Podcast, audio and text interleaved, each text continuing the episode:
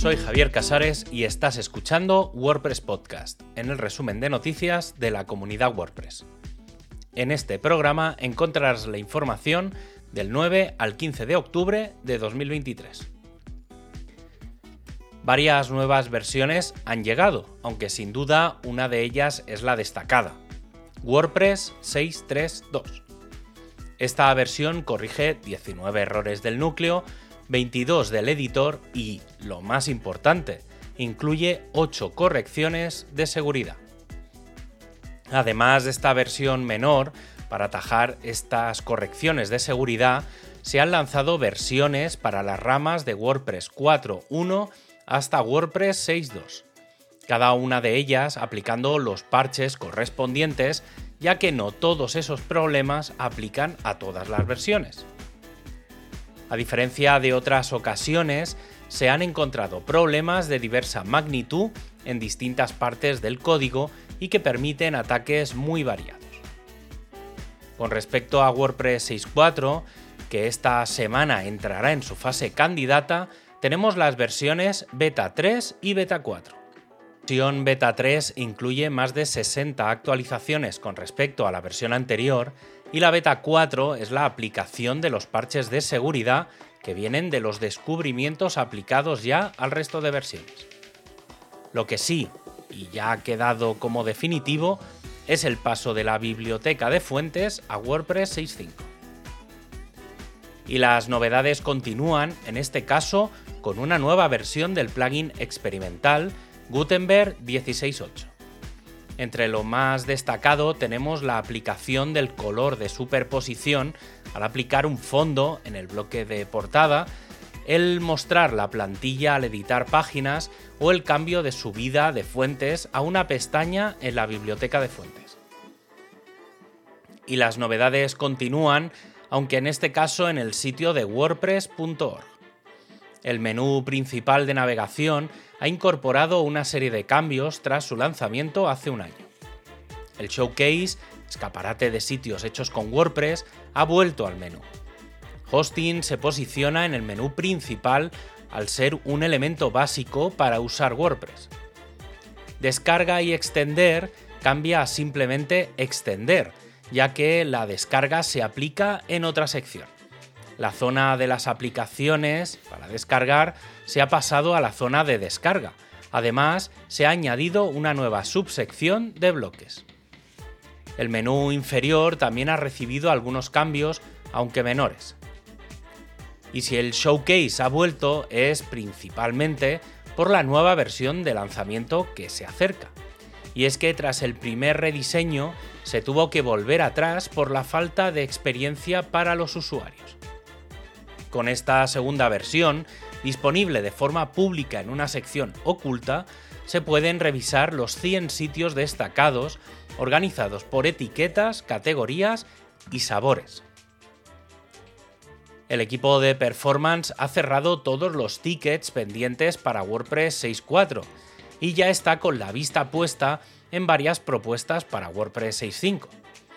Para la futura versión se plantea la integración del Canonical Plugin Performance Translation en el propio núcleo de WordPress que permitiría una mejora en el rendimiento de los ficheros de traducciones del núcleo y lo de los complementos. El equipo de CLI ha anunciado el lanzamiento del 25 de octubre de WordPress CLI 2.9.0.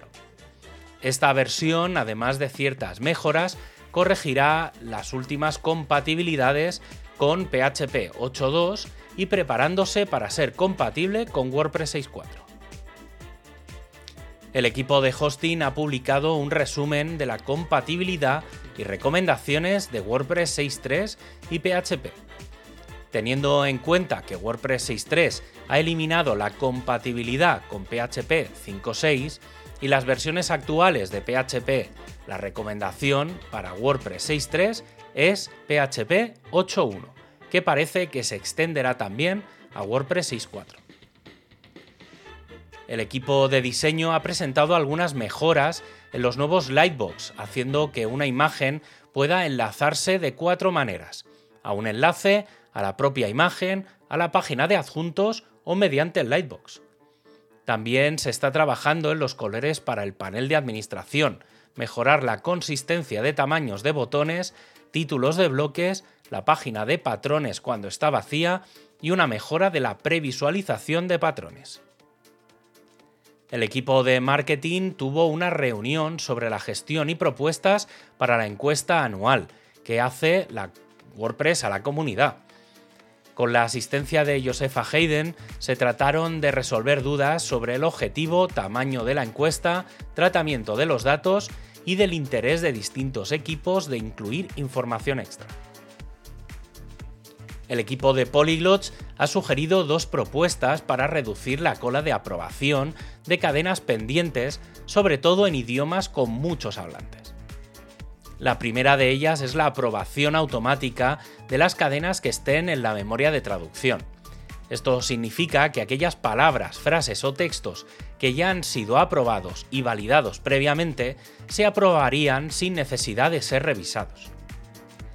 La segunda, dedicada a los validadores, será reducir la lista de proyectos que se muestran en el listado para que al entrar no haya miles de proyectos pendientes y que se aprueben de forma ordenada. El equipo de formación ha revisado el proyecto de guía que comenzó en septiembre para ayudar a los nuevos colaboradores. Durante el mes piloto, nueve nuevos colaboradores fueron emparejados con uno de los cinco guías. El feedback ha sido mayormente positivo, con contribuciones que incluyen tres traducciones, un conjunto de notas de reunión y cinco revisiones de tutoriales. Sin embargo, hubo sugerencias de mejora como mejorar las habilidades de gestión del tiempo de los guías y aumentar los check-ins en tiempo real.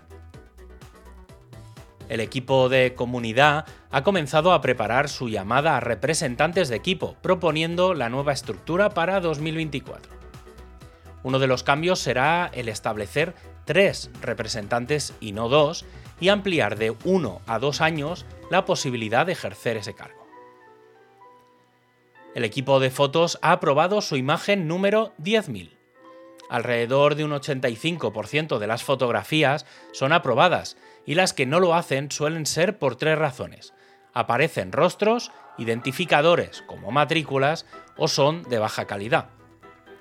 Aunque es cierto que Openverse está comenzándose a integrar dentro del propio núcleo de WordPress, se ha abierto una propuesta para, directamente, incluir el directorio de WordPress Fotos como fuente. Y para acabar, este podcast se distribuye con licencia EUPL. Tienes todos los enlaces para ampliar la información en wordpresspodcast.es. Un abrazo y hasta el próximo programa.